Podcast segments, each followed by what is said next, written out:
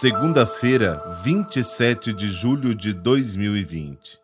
Muito bom fazer parte dos seus dias através do nosso podcast. Ser um canal da Palavra de Deus é uma honra. Esses dias recebi uma mensagem de Moçambique, que fica no sul da África, Rosário Ernesto Souza. E tantas outras pessoas que carinhosamente enviam mensagens. Pode mandar, pedir orações as suas intenções também serão as nossas, pode ter certeza. O nosso WhatsApp 439 9806 3912. Rezemos. Em nome do Pai, do Filho e do Espírito Santo. Amém. Tomai, Senhor, e recebei toda a minha liberdade, a minha memória também, o meu entendimento e toda a minha vontade tudo que tenho e possuo, vós me destes com amor. Todos os dons que me destes, com gratidão vos devolvo. Disponde deles, Senhor, segundo a vossa vontade. Dai-me somente o vosso amor e vossa graça. Isso me basta e nada mais quero pedir. Amém. Você já percebeu que estamos no discurso das parábolas. Por meio de comparações, Jesus revela o mistério do reino de Deus presente na sua pessoa. Hoje, duas parábolas apresentam elementos da vida cotidiana. Procure prestar atenção nas histórias como um todo e tentar descobrir qual o ponto central em torno do qual as histórias foram construídas.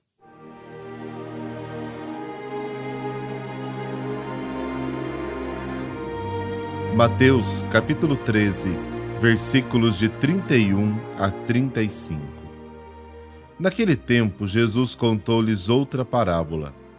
O reino dos céus é como uma semente de mostarda que um homem pega e semeia no seu campo.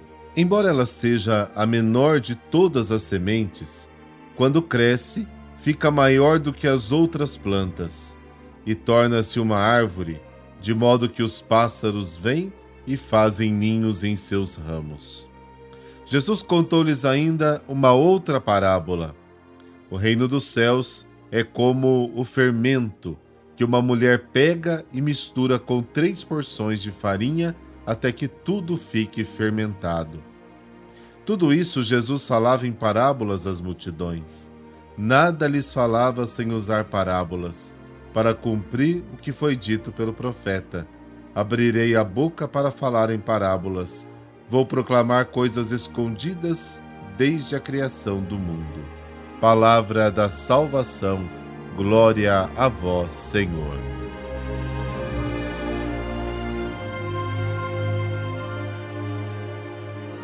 Jesus começa o evangelho de hoje comparando o reino dos céus com o grão de mostarda.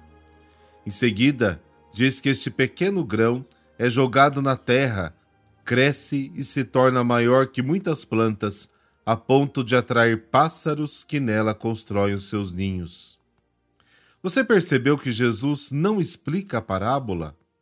Ele simplesmente joga as cartas na mesa e diz: É isso.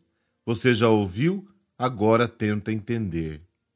Cabe a nós descobrir o que a história revela sobre o reino de Deus presente em nossa vida Jesus aciona as nossas experiências para que saibamos ler as entrelinhas, tirar uma mensagem para a vida e perceber no próprio cotidiano os sinais do reino. O reino não é algo abstrato, uma ideia, é uma presença entre nós. E como acontece esta presença? É justamente como um grão de mostarda, quase invisível, e aparentemente insignificante e frágil. É Jesus, um pobre carpinteiro, que vem da Galiléia falando do reino às pessoas dos vilarejos. O reino de Deus não segue os critérios dos grandes deste mundo. Ele tem outra maneira de acontecer. Esta parábola lembra a profecia de Ezequiel, na qual se diz que Deus pegará um pequeno galho de cedro e o plantará nas montanhas de Israel. Este pequeno galho brotará e se tornará um magnífico cedro. Em sua sombra, todos os pássaros encontrarão espaço para repousar. Ezequiel capítulo 17. Como a semente de mostarda, que é quase uma poeirinha, o reino cresce e produz esperança. Como ela cresce? Com a pregação de Jesus e dos discípulos pelos caminhos por onde passam. Ela cresceu até os dias de hoje através das comunidades e se tornou uma boa notícia de Deus que irradia luz e esperança para o mundo.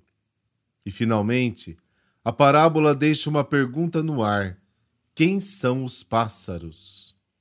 A pergunta receberá uma resposta mais adiante no Evangelho.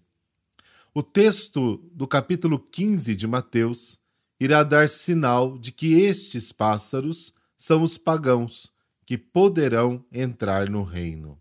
A segunda parábola é a seguinte: uma mulher pega um pouco de fermento e mistura com três porções de farinha até que tudo fica fermentado. Mais uma vez, Jesus não explica, ele apenas diz: o reino dos céus é como um fermento. Como na primeira parábola, cabe a nós descobrir seu significado. Alguns pontos me fizeram pensar. O que cresce não é o fermento, mas a massa. É um trabalho domiciliar, o objetivo é fermentar toda a massa e não uma parte dela. O fermento não tem valor em si, a não ser para fazer a massa crescer. E uma pergunta te faço: qual é a semente que, sem você perceber, cresceu em você e em sua comunidade?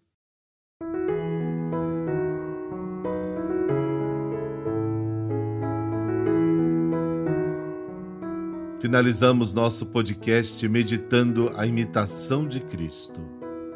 Abre aspas. Modera o desejo de saber que leva a muitas distrações e decepções.